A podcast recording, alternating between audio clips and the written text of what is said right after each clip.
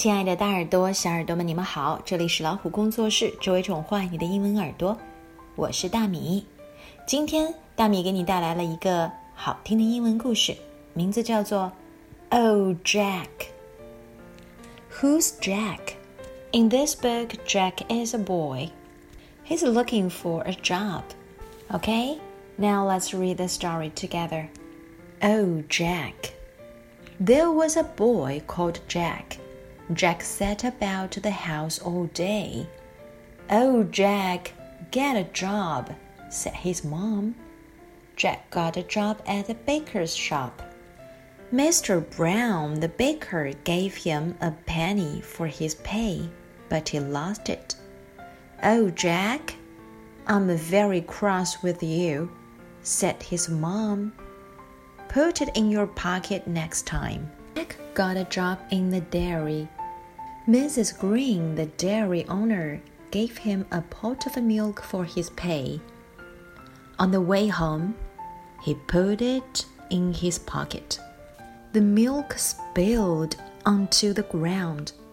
Oh, Jack, said his mom, put it on your head next time. Jack got a job at the market.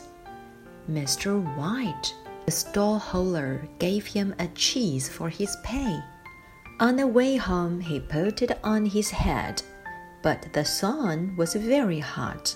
The cheese melted. Oh, Jack, what a mess, said his mom. Hold it in your hands next time. Jack got a job with Miss Black, the vet. She gave him a cat for his pay.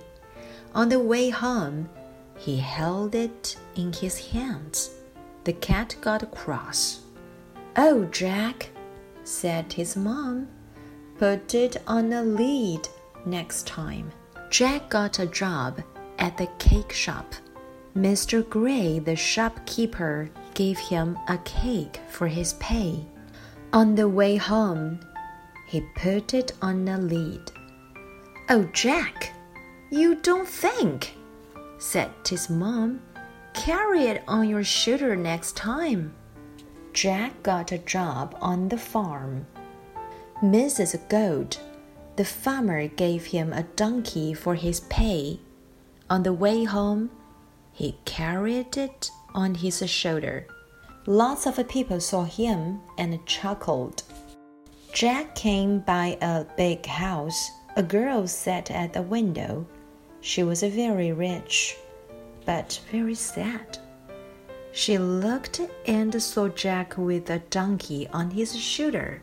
The girl giggled and giggled. Jack made her happy. They got married and lived happily ever after. Oh, Jack! 现在让大米用中文再把这个故事给你们说一遍。哦，杰克， 有个男孩名叫杰克，他整天闲坐在家里。哦，杰克，去找份工作吧。他妈妈说。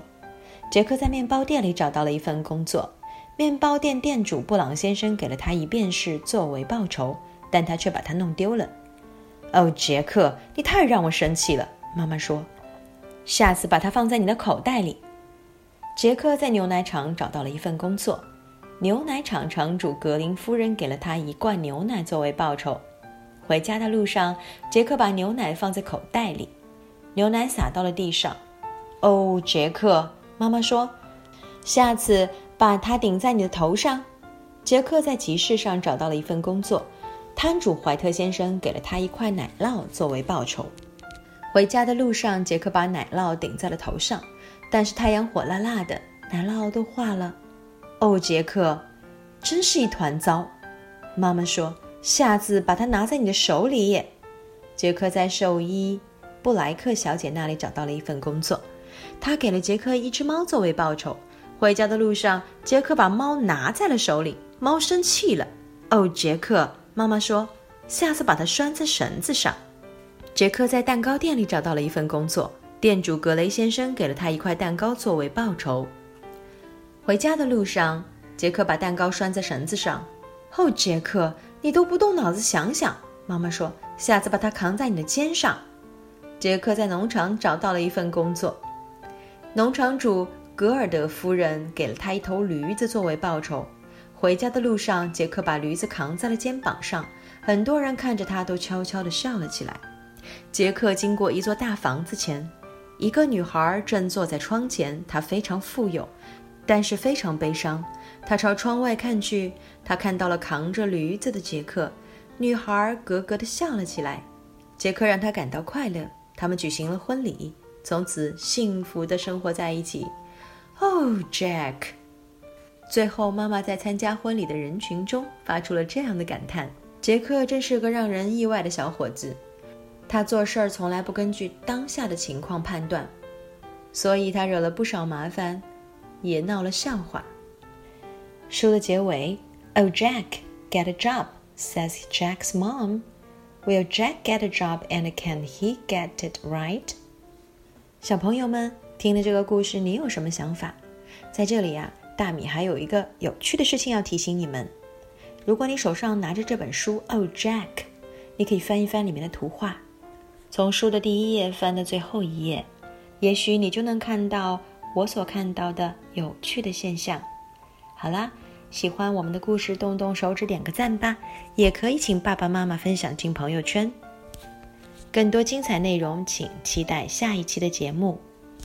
欢迎订阅微信公众号“老虎小助手”，点击右下角的菜单“会员中心”，在那里就有海量的中英文绘本等着你哦。See you next time.